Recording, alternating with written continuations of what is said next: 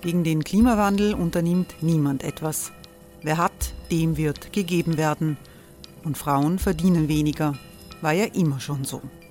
Man ärgert sich und macht weiter. Was aber, wenn nicht? Wir haben eine Idee.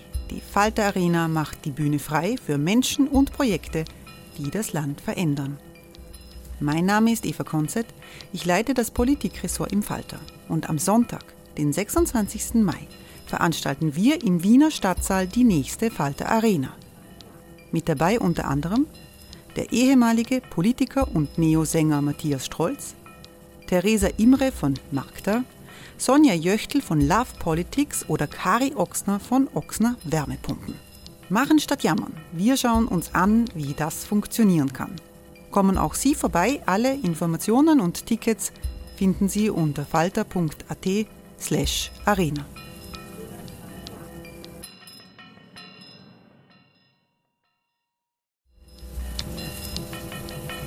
Falter-Podcasts werden durch Werbung unterstützt. Das hilft bei der Finanzierung unseres journalistischen Angebots. Die Erderhitzung ist kein Gefühl, aber mit vielen Gefühlen verbunden. Sorgen etwa oder Angst. Eine Veranstaltung gegen diese Ohnmacht ist Tipping Time, eine Klimakonferenz der Zivilgesellschaft. Von 9.5. bis 11.5. findet Tipping Time in Kooperation von Globe Art, Solektiv und Tangente St. Pölten statt und lädt ein zu Diskurs, Diskussionen und Workshops mit namhaften Vortragenden wie Nikolai Schulz und Friederike Otto. Weitere Informationen finden Sie auf www.tangentesanktpölten.at.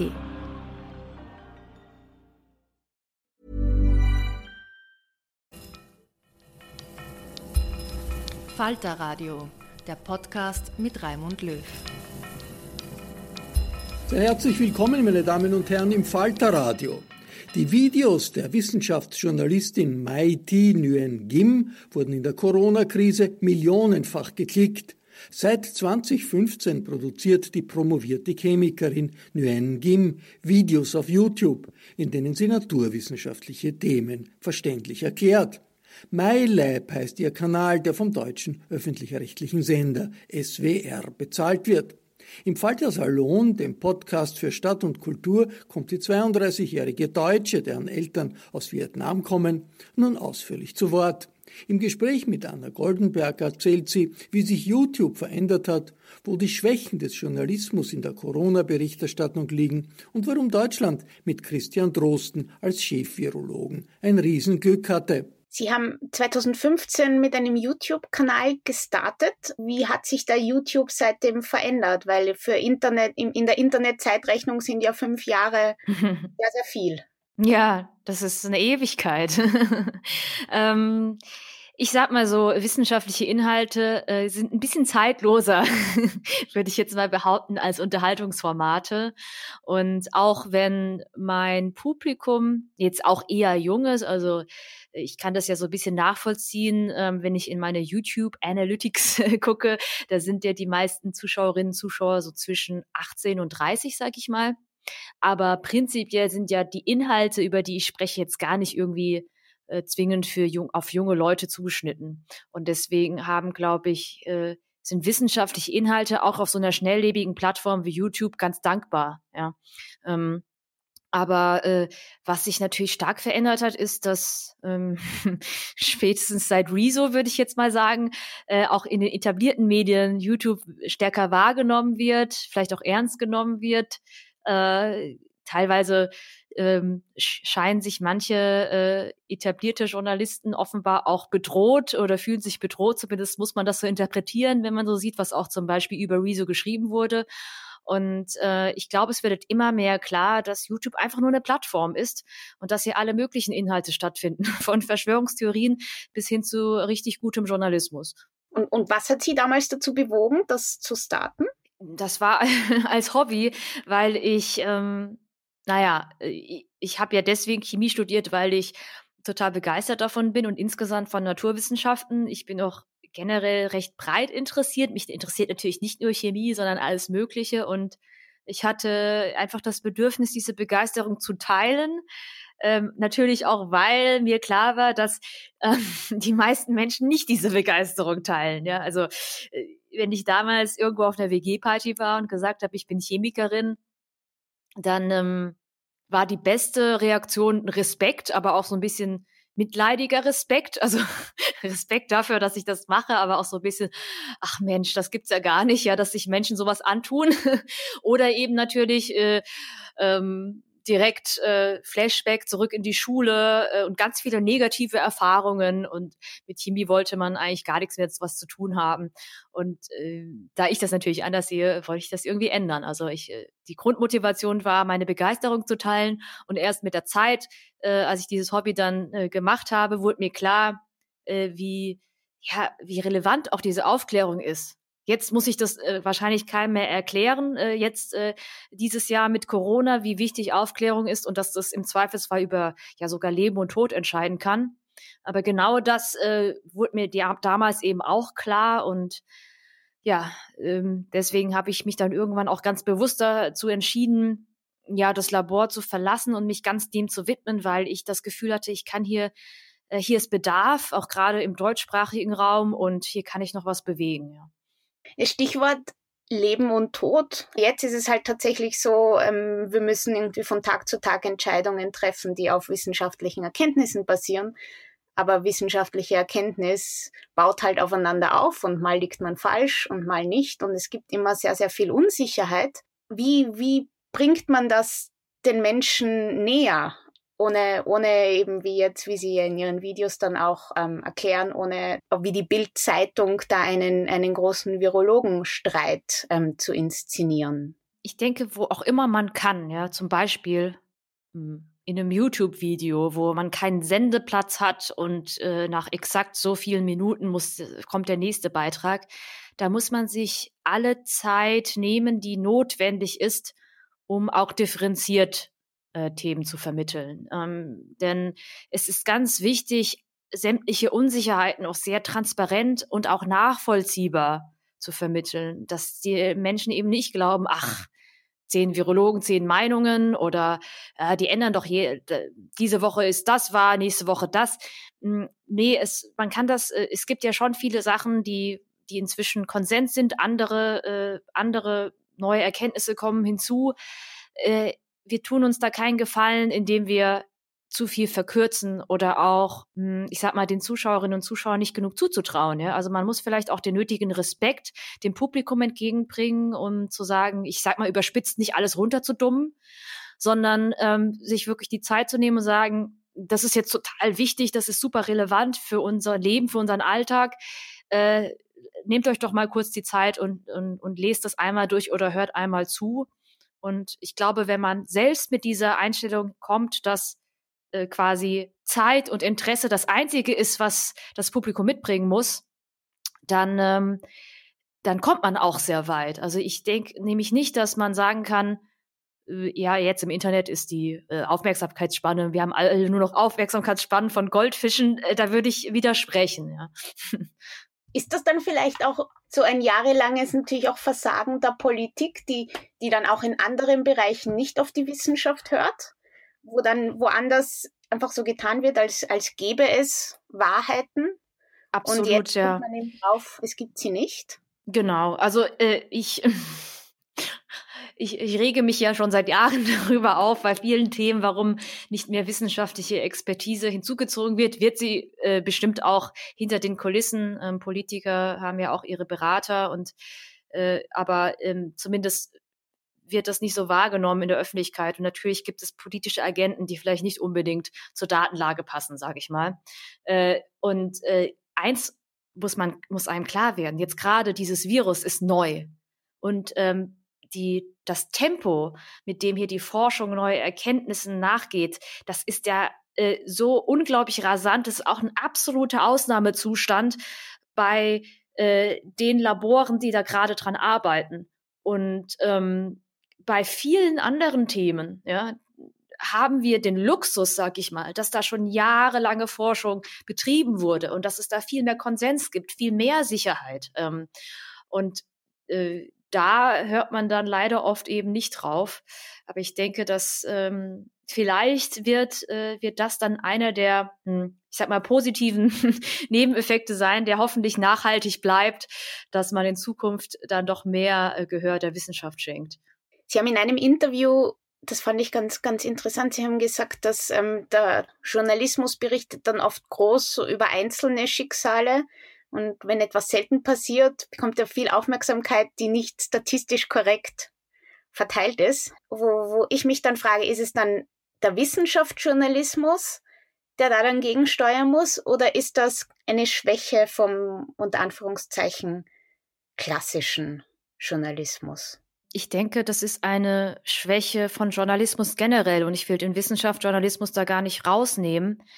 Ähm, natürlich ist es äh, immer, äh, immer etwas unspannend, äh, zum Beispiel zu berichten, äh, hier gibt's noch eine Studie, die dasselbe sagt. auch da, äh, auch durch die Berichterstattung entsteht natürlich der Eindruck, dass ähm, es so viel Unsicherheit und verschiedene Meinungen in der Wissenschaft gibt, obwohl es ja große Teile gibt, wo sich viele einig sind, aber worüber jetzt nicht zwingend äh, so berichtet wird. Und da ist zum Beispiel natürlich auch das Internet mit Schuld, beziehungsweise die Art und Weise, wovon äh, äh, wie Journalismus sich heutzutage finanzieren muss. Mm, und da hängen auch die Konsumenten mit drin. Also wir sind alle gewohnt, dass wir kostenlos Informationen kriegen. Äh, aber natürlich ist diese Arbeit, die macht sich nicht von alleine, die Journalisten da, ähm, die Journalisten machen. Und mh, mm, viele leben natürlich von Werbeklicks. Also da fühle ich mich ja schon sehr privilegiert und frei, dass ich beim öffentlich-rechtlichen Rundfunk bin. Aber in normalerweise ist es natürlich so, dass je mehr ein Artikel oder ein Video geklickt wird, desto höher sind auch die Werbeeinnahmen. Und das schafft natürlich Interessenkonflikte, ähm, die problematisch sind für die Qualität von Journalismus. In, inwiefern würden Sie sagen, ich meine, Wissenschaftsjournalismus hat viel gemeinsam mit anderem Journalismus, aber andere Sachen auch nicht. Und so zum Beispiel die Sache wir reden hier gern so von der vierten Gewalt, die der Journalismus hat, wo ich mich frage, als Wissenschaftsjournalismus, hat man das dann auch? Sind, ist dann, sind dann die Wissenschaftler die Mächtigen? Kann man die überhaupt so hinterfragen, ja. wie man jetzt eine politische Entscheidung hinterfragen kann? Ah, das ist eine tolle Frage. Das ist eine, eine unglaublich gute Frage. Ähm, ich glaube, es wurde noch nie so klar wie jetzt in dieser Corona-Krise, ähm, wie stark man doch zwischen Wissenschaftsjournalismus und Wissenschaftskommunikation differenzieren muss. Also ich meine jetzt Wissenschaftskommunikation klassischerweise ähm, von Wissenschaftlerinnen und Wissenschaftlern selbst ausgehend. Ähm, beim normalen Journalismus ist ja schon länger klar, dass äh, durch die neuen Medien und auch durch die sozialen Medien dieses Gatekeeping ähm, aufgehoben wurde. Ja? Also dass äh, man Früher hatten halt nur wenige Menschen eine Stimme. Man musste halt über eine Zeitung, das Radio, das Fernsehen gehen. Heute kann sich eben jeder Gehör verschaffen. Ähm, und äh, im Bereich Wissenschaft ist halt, sind ein paar Sachen etwas anders. Also erstens äh, wären zum Beispiel beim Politikjournalismus, dessen Rolle natürlich ist, Politiker auch zu hinterfragen, zu kritisieren, zur Verantwortung zu ziehen ähm, ist der Wissenschaftsjournalismus natürlich ganz anders abhängig von den Wissenschaftlern. Also das sind die Experten. Wir würden ja niemals sagen, dass wir uns besser auskennen. Unsere Rolle ist es äh, natürlich einzuordnen, aber ein großer Teil unserer Arbeit ist tatsächlich auch ähm, ich sag mal, Dolmetschen. Ja? Also quasi das, was ähm, Wissenschaftlerinnen und Wissenschaftler kompliziert ausdrücken, dass es vielleicht keiner versteht, dass wir es so ausdrücken, dass es äh, eben ähm, die Menschen verstehen, für die es auch relevant ist. Das wird jetzt ein Politikjournalist natürlich nie von sich sagen, dass sie jetzt die Dolmetscher von Politikern sind. Aber natürlich haben wir auch diese andere Rolle, ja, dieses Einordnete und auch das Kritische. Und das sehen wir jetzt besonders stark, wo plötzlich ähm, viel mehr Wissenschaftlerinnen und Wissenschaftler selbst in den Medien sind, gefragt sind, auftreten, natürlich auch alle Twitter-Accounts haben, die viele Follower haben. Und äh, da äh, sind wir Wissenschaftsjournalisten natürlich auch gefragt, um zu gucken, wie ordnen wir das ein. Ja? Oder ist jetzt, weil natürlich ist nicht die prominenteste wissenschaftliche Stimme auch die relevanteste, ist ja klar. Ähm, und das ist ganz, ganz spannend gerade. Und ähm, was beobachten Sie so jetzt die Corona-Krise? Das, das erlebt das erlebe ich ja auch mit, wirft jetzt ganz viele Journalisten, die normalerweise nichts mit Wissenschaft zu tun haben, in, in diesen Bereich. Also mussten ja jetzt alle irgendwie ganz schnell Epidemiologen und Virologen ähm, und so weiter werden. Ja. Was sind da so die, die Fehler, die Sie am häufigsten beobachtet haben? Was sehr oft missverstanden wird, ist, dass, ähm, dass man nur weil es Unsicherheiten gibt, das nicht bedeutet, dass äh, alles, was die Wissenschaft sagt, hinfällig ist. Ähm, oder dass man sagt, da die Wissenschaft ja äh, keine vollständige Datenlage liefert, können wir jetzt uns nicht auf sie berufen, wenn wir zum Beispiel wirtschaftliche, gesellschaftliche, äh, soziale Entscheidungen treffen. Ähm, das finde ich schon mal grundsätzlich falsch, denn ähm, bei der Wissenschaft werden die Unsicherheiten einfach sehr betont und äh, transparent kommuniziert. Das ist irgendwie das Wesen der Wissenschaft. Ähm, in anderen Bereichen ähm, sagen wir jetzt äh, klassischerweise immer dieses Missverständnis, dass wir hier Medizin gegen Wirtschaft abwägen. Ähm, das wurde ja immer wieder so kommuniziert, obwohl das nur eine sehr kurzfristige Sicht auf diese Krise ist. Langfristig gesehen, und wir müssen das langfristig sehen, denn Corona wird es auch eine Zeit lang beschäftigen, langfristig gesehen gehen die Schäden von äh, Gesundheit und Wirtschaft und Gesellschaft Hand in Hand. Und äh, da äh, wurde sich eben immer, wurde so ein, wurde eine Gegenüberstellung aufgemacht zwischen Wissenschaft und, und, und dem echten Leben. Und es wurde immer sich darauf berufen, dass die Wissenschaft ja offenbar nicht äh, alles weiß. Und äh, da muss man das andersrum sehen. Da muss man sagen, nee, wir wissen eigentlich alle gar nichts. Nur die Wissenschaft weiß wenigstens ein bisschen, ja. Äh, und äh, hat außerdem die Eigenschaft, das, was sie nicht weiß, zu betonen. Aber jetzt so zu tun, als wäre das alles äh, äh, jetzt eine schlechte Grundlage, äh, das finde ich dann schon sehr schädlich, sowas zu kommunizieren. Denn ähm, das ist wirklich, ich sag mal, das Einzige in, in all der Unsicherheit, woran wir uns noch ein bisschen festhalten können, also die aktuelle Datenlage.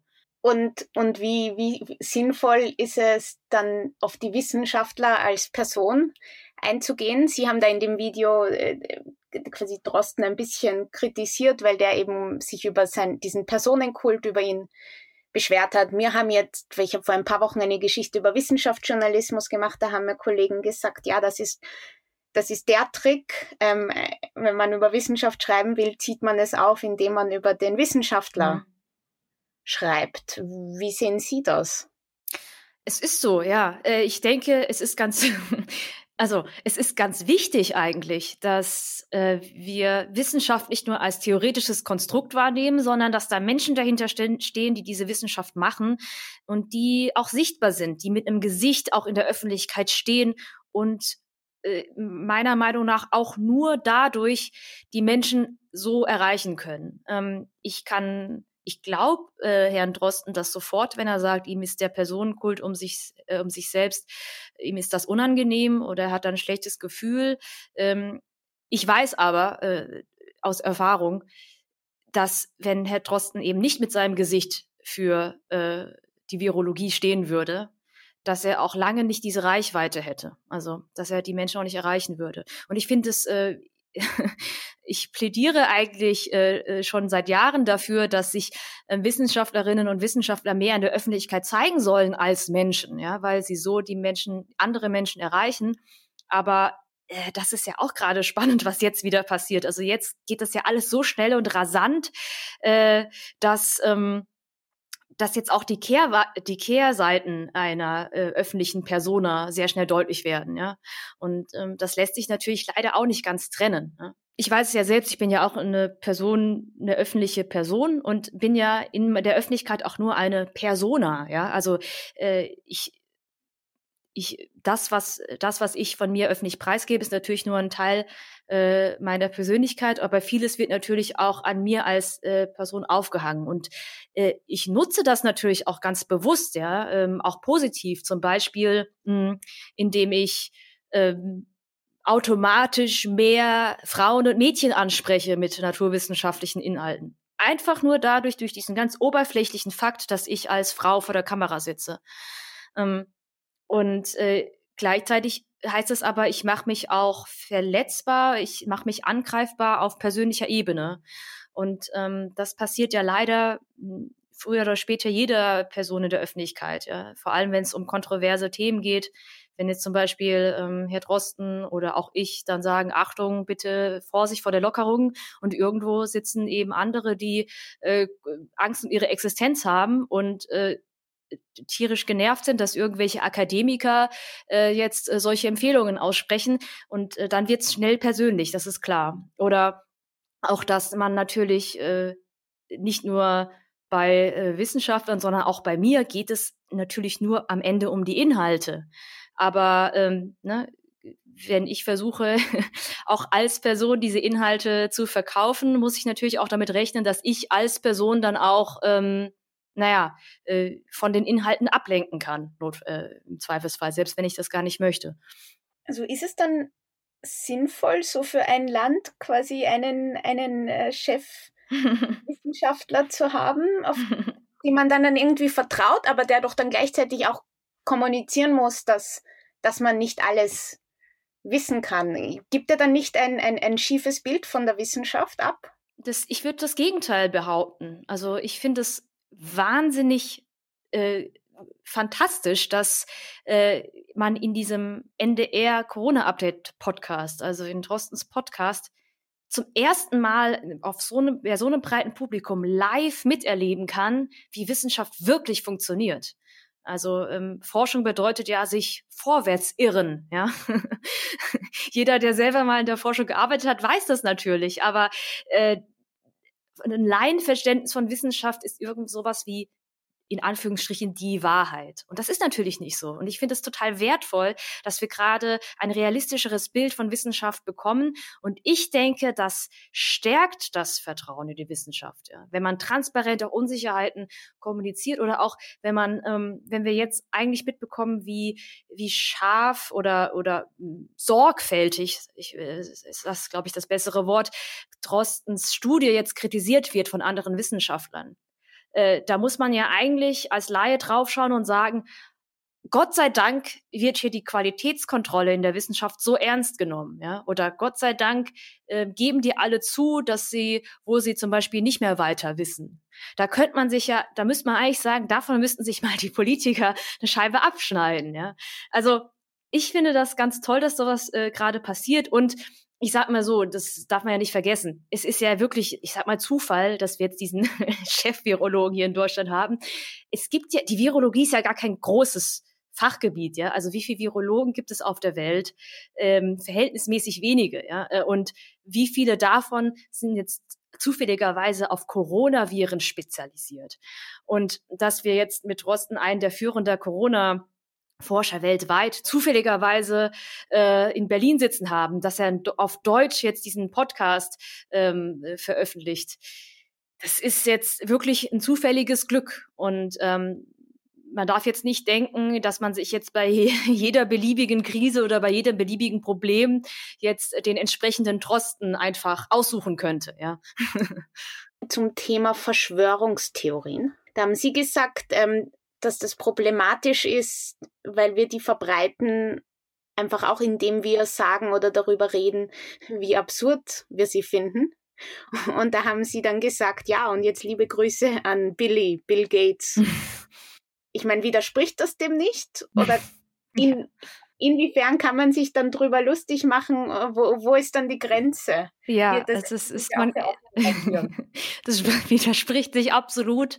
Und es ist ganz schwierig für mich, ähm, das in Anführungsstrichen richtig zu machen. Ja? Also ähm, ich, äh, es ist ja immer so, dass wenn zum Beispiel ich selbst als Person jetzt irgendwie in Verschwörungstheorien äh, verstrickt werde, ja, wenn mir das ange angehängt wird, ähm, da muss einem schon bewusst sein, dass es ähm, so ein paar so Chefverschwörungstheoretiker gibt, die total, die genau wissen, was sie da machen. Also sie sind da sehr geschickt und die wollen natürlich versuchen, ähm, Menschen mit großer Reichweite zu hijacken. Ähm, auf äh, wie, wie sagt man, also so ähm, Trittpad-Fahrer sein wollen für die Reichweite. Also das, das passiert mir ständig, auch beim Klimawandel.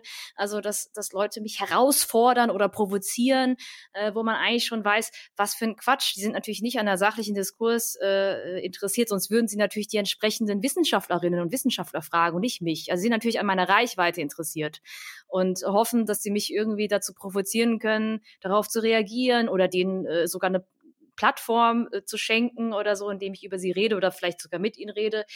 Ähm, da bin ich schlecht provozierbar, sag ich mal. Also weil ich weiß, wie wertvoll so eine Reichweite ist und ich möchte die verantwortungsvoll nutzen und ich konzentriere mich da einfach auf, auf gute, verlässliche Informationen, die am Ende eben genau dagegen stehen. Aber ähm, ja, jetzt gerade ist es natürlich schwierig, ich werde auch immer wieder drauf angesprochen und äh, möchte dann aber auch irgendwie vermitteln, dass ich persönlich das auch recht entspannt sehe und dass man das eben auch entspannt sehen kann. Ja? Also es ist jetzt, äh, wie gesagt, wenn alle Menschen, die das, die solche Verschwörungstheorien nicht ernst nehmen, das dann auch wirklich nicht teilen würden, dann würde ich mal gerne sehen, wie hoch die Klickzahlen jeweils wirklich wären. Ja.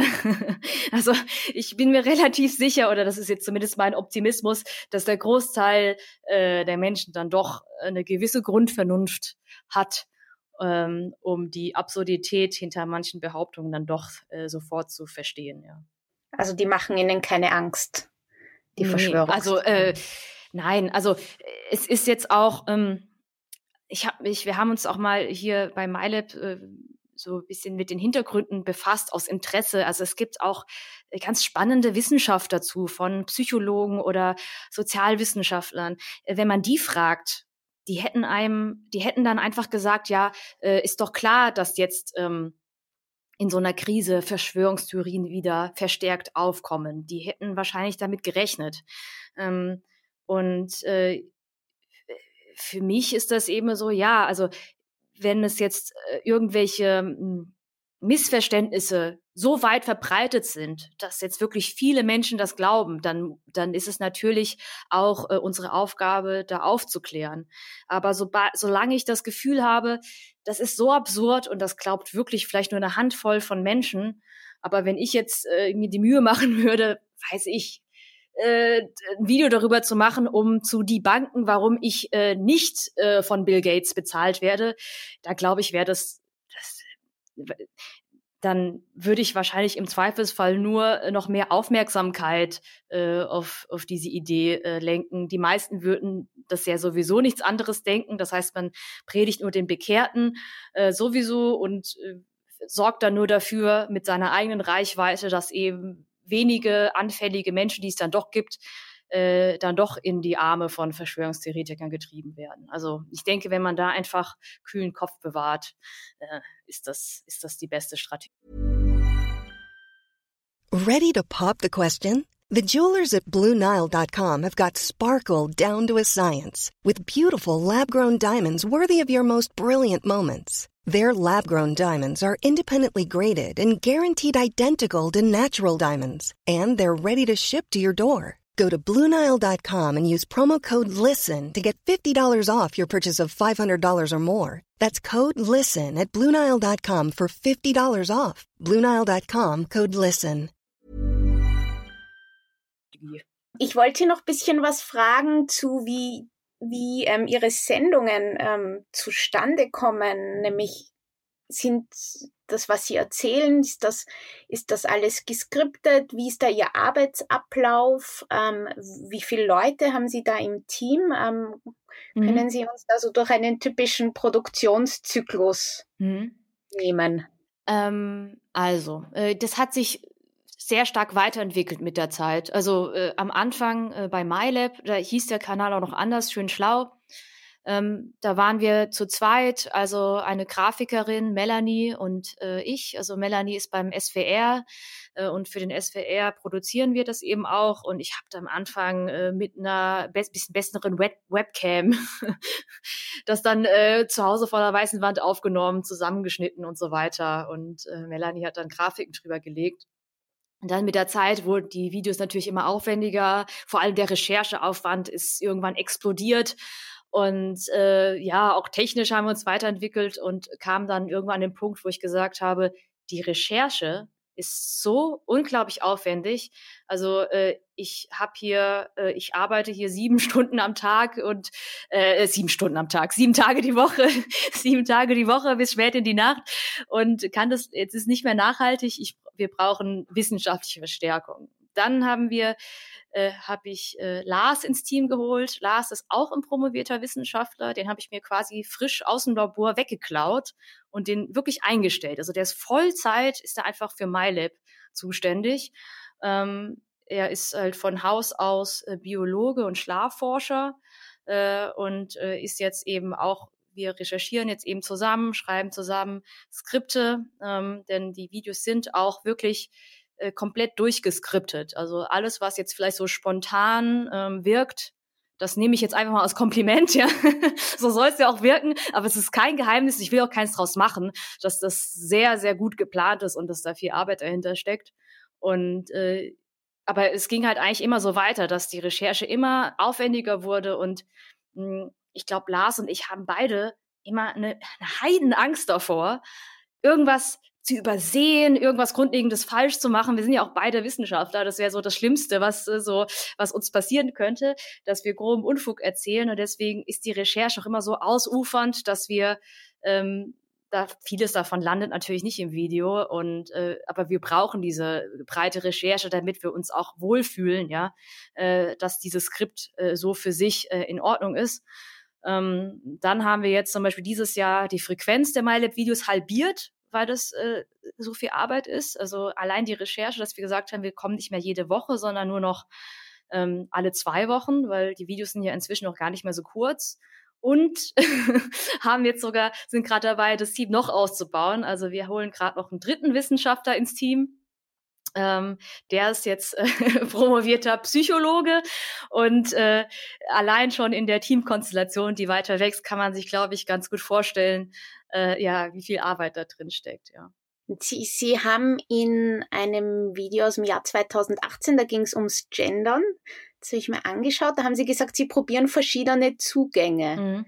Ähm, Sie sind da noch immer in der Mischform, oder? Ja, äh, und ich mache das äh, teilweise ganz bewusst. Ähm, zum Beispiel, wenn ich mit meinem Gesicht als Wissenschaftlerin irgendwo stehe und auch zu sehen bin, ähm, verwende ich sehr gerne extra äh, die, die nicht, also nicht gegenderte Form, zum Beispiel wir Wissenschaftler. Und das finde ich eben auch wichtig, weil ähm, ich damit auch das klar machen will, dass dass ich ein Wissenschaftler bin. Ja? Ich bin natürlich eine Wissenschaftlerin, aber ich gehöre zu den Wissenschaftlern. Äh, ich möchte damit quasi auch durch die Sprache klar machen, ähm, dass Wissenschaftler oder auch Chemiker so aussehen wie ich. Und ähm, ich weiß, dass das äh, viele, auch gerade äh, gute Freunde oder Kollegen in, in der Medienbranche, auch äh, gerade die Jüngeren, das anders sehen. Ähm, aber da ist es auch etwas, wo ich sage, das, da bin ich davon überzeugt, dass es ähm, auch langfristig betrachtet ähm, nicht darum geht, irgendwie Geschlecht zu betonen, sondern ähm, dass wir nicht nur sprachlich, sondern auch in ihrem Kopf entsprechende Bilder aufbrechen und abbauen. Ja. Und ich glaube, das hilft tatsächlich, wenn man mit dem Begriff die Wissenschaftler oder die Chemiker, wie auch immer, dann auch weibliche Gesichter automatisch verbindet. Und da versuche ich eben diesen Ansatz zu wählen, ja.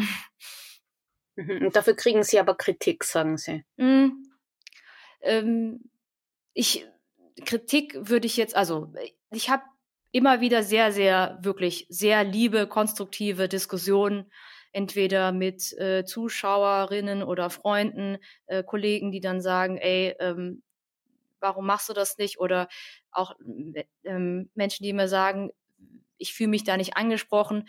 Aber äh, ich weiß auch, dass es äh, viele anders sehen. Und es ist natürlich auch, mh, mm, es kommt immer so ein bisschen auf den Kontext an. Ja? Also wenn ich das Gefühl habe, das lenkt jetzt gerade zu sehr ab ähm, von, von dem Inhalt, dann mache ich das dann streckenweise nicht und äh, sage dann aber extra noch mal an irgendeinem Punkt äh, Wissenschaftlerinnen. Oder was ich auch gerne mache, ist, dass ich sage, anstatt ähm, wenn ich etwas erkläre, wie Wissenschaftler irgendwas machen, dann sage ich zum Beispiel, ja, also stellt euch vor, äh, oder stell dir vor, du bist Wissenschaftlerin, ja, dann äh, formuliere ich das eben so, ja.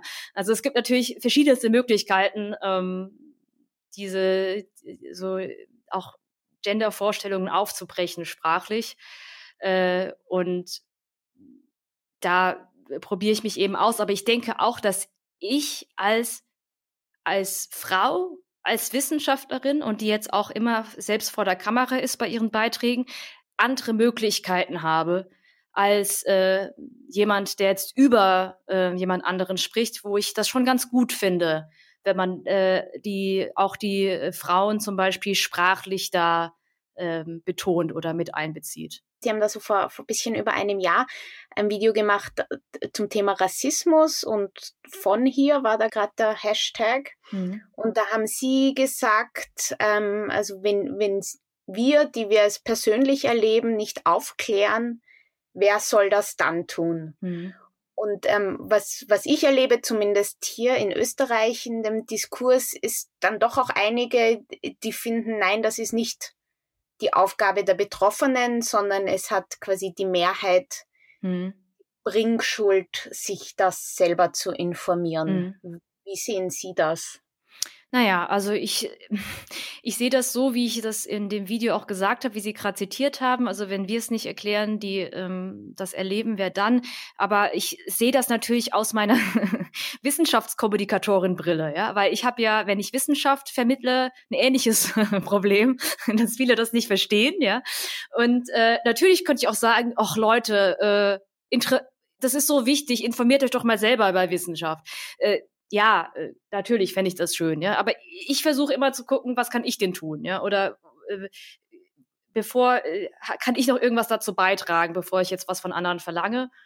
Und natürlich äh, ist es jetzt zum Beispiel in der Wissenschaftskommunikation so, dass sich manche da kompliziert ausdrücken oder dass ähm, das nicht gut vermittelt ist. Ähm, und da versuche ich eben meinen Teil beizutragen. Und jetzt im äh, Rassismus, wenn man das jetzt die Analogie darauf überträgt, ähm, ich rede jetzt nicht von Rassisten oder von Menschen, die wirklich rassistisch, rassistisch sind, sondern ich rede von Menschen, von vielen Menschen, die es wirklich gibt, die aufrichtig äh, das nicht verstehen.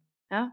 Das muss man erstmal akzeptieren. Also da, da, ich finde das schwierig, wenn dann Leute sagen, das ist doch so offensichtlich, ich habe da keine Lust mit denen drüber zu reden. Nein, es gibt wirklich Menschen, die gerade so Alltagsrassismus ganz aufrichtig nicht verstehen. Und zwar, weil sie es nicht erleben. Und dann muss man sagen, da sind Menschen, die Alltagsrassismus erleben, das sind die Expertinnen und Experten, ja, sozusagen. Und äh, ich finde es richtig, wenn man sagt, macht euch doch bewusst und äh, informiert euch drüber, finde ich total legitim. Aber äh, wo muss man sich denn informieren? Äh, selbst wenn sich alle informieren, muss es ja trotzdem äh, Expertinnen und Experten geben, die äh, das dann auch erklären. Ja, also äh, und da deswegen äh, äh bleibe ich in diesem Punkt dabei, dass ich sage, ähm, lass doch zumindest so offen sein, dass wir nicht zumindest jedem Menschen äh, äh, jetzt da wirklich böse Motive unterstellen, sondern äh, ne, im Englischen sagt man ja Benefit of the Doubt, dass man auch sagt, ja, vielleicht weiß die Person das jetzt wirklich nicht besser.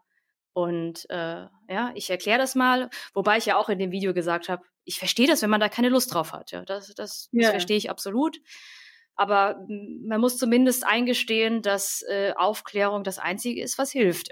In einem Video haben Sie übers Auswendiglernen geredet und dass Sie im Studium sehr viel auswendig lernen mussten. Wo ich mich frage, ist eigentlich Auswendiglernen überhaupt noch wichtig und warum? Ja, es ist wichtig. Also ähm, ich sag mal so, äh, ich habe, glaube ich, äh, generell über das Chemiestudium geredet und es ist, und das ist sehr hart ist, weil es eine wirklich harte Kombi ist. Denn man muss unglaublich viel, man muss natürlich alles verstehen, wie in jeder Naturwissenschaft. Also allein auswendig lernen bringt einen natürlich nicht weiter. Aber auch nur verstehen bringt einen in Chemie leider nicht weiter, ja. Weil es gibt einfach Sachen, ähm, die muss man sich merken, ja. Und das ist nicht wenig. Äh, und es ist, und es ist deswegen wichtig, weil man könnte ja sagen, man kann ja heutzutage alles googeln. Und ich, ich bin absolut dabei, ich gehe absolut mit, wenn man sagt, man muss nicht mehr das Periodensystem auswendig lernen. Das musste ich zum Beispiel auch. Das ist ja Quatsch. Ja, das kann ich ja jederzeit nachschauen. Aber wenn ich nichts mehr weiß, einfach so, ohne es nachzuschauen, dann äh, muss ich, äh, dann komme ich ja in dieses Problem, dass ich meine Informationen aus diesem Informationsüberfluss von Internet ziehen muss, wo es ja gar nicht mehr nachvollziehbar ist, was denn jetzt äh, oder schlecht nachvollziehbar ist, was ist denn jetzt verlässlich und was ist Quatsch. Äh, sind zwei Sachen wichtig. Eines ist halt Quellenkompetenz und Medienkompetenz, klar, aber allein damit komme ich ja nicht weiter. Ja? Also wenn ich jetzt zum Beispiel gar nicht weiß, was ein Virus genau ist, was jetzt der Unterschied zwischen so einem Bakterium ist und, und, und die Basics jetzt zum Beispiel von der Corona-Epidemie nicht verstanden habe, dann kann mir ja jeder irgendwas erzählen. Ja? Das, und das sind natürlich Sachen, ja, ich jetzt auswendig lernen ist vielleicht jetzt ein schlechtes Wort, weil man sagt, das klingt so nach stumpf und man versteht nichts, aber man, man braucht natürlich so ein paar Fakten, die man erstmal so lernen muss.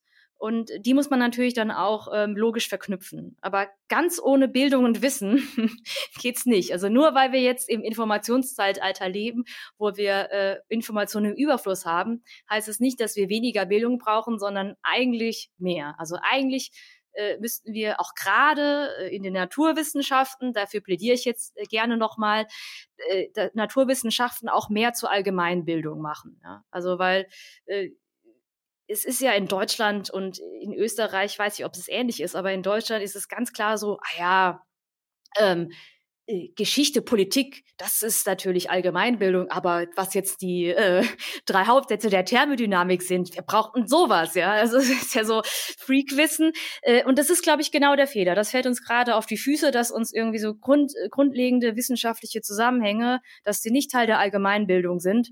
Und äh, wer, wer da natürlich besser grundausgebildet ist, der kann natürlich auch Informationen im Netz viel besser einordnen, das ist ja klar. Wieso Chemie? Was hat Sie da dran fasziniert. Wie Sie, sind Sie da dazu gekommen? ähm, also Chemie, also die, die, die Wissenschaft über die Moleküle ist äh, ja wie ein Schlüssel zu einer unsichtbaren Welt.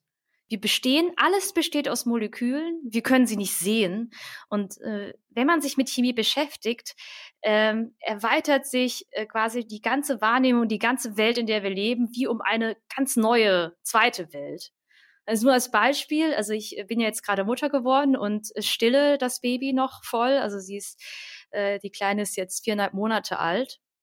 Und äh, je, fast jeden Tag habe ich diesen Gedanken, dass äh, dieses Baby ist jetzt schon so viel gewachsen. Und jedes Atom, aus dem dieses Baby besteht, kommt aus meinem Körper. Ja, also nicht nur, dass äh, das Baby in meinem Körper gewachsen ist, aber auch seit sie draußen ist. Das heißt, jede Materie, ja, also jedes, jedes Speckröllchen an diesem Baby wurde, ist aus dem Stoffwechsel aus meiner Milch entstanden. Das sind dieselben Atome. Also die Atome sind quasi von mir in diesen Körper gegangen und haben dieses Baby gebaut. Und so wächst es. Und wenn man anfängt, so die Welt zu sehen, ist das einfach, also mir macht das unglaublich viel Spaß und ich finde es unglaublich faszinierend.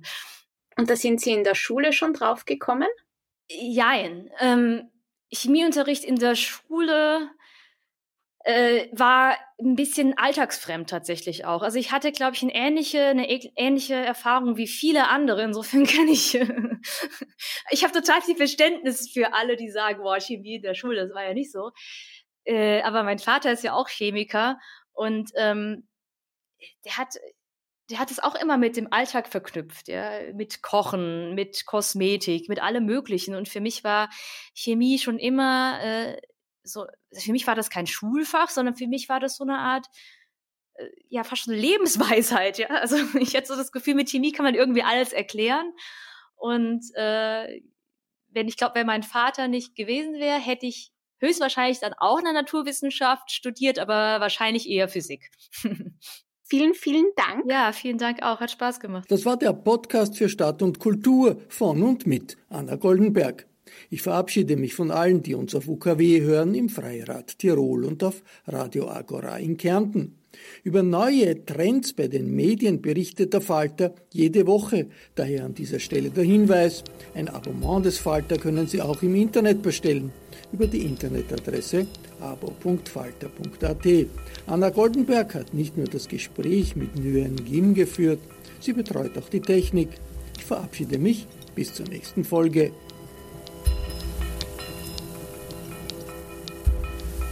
Sie hörten das Falterradio, den Podcast mit Raimund Löw.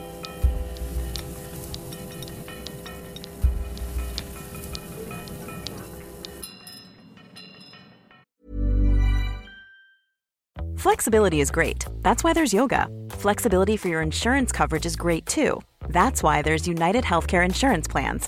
Underwritten by Golden Rule Insurance Company, United Healthcare Insurance Plans offer flexible, budget friendly coverage for medical, vision, dental, and more. One of these plans may be right for you if you're, say, between jobs, coming off your parents' plan, turning a side hustle into a full hustle, or even missed open enrollment.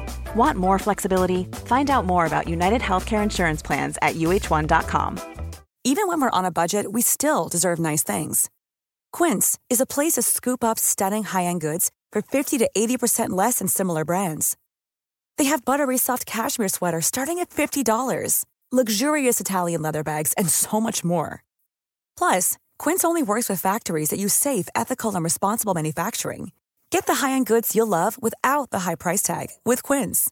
Go to quince.com/style for free shipping and 365 day returns.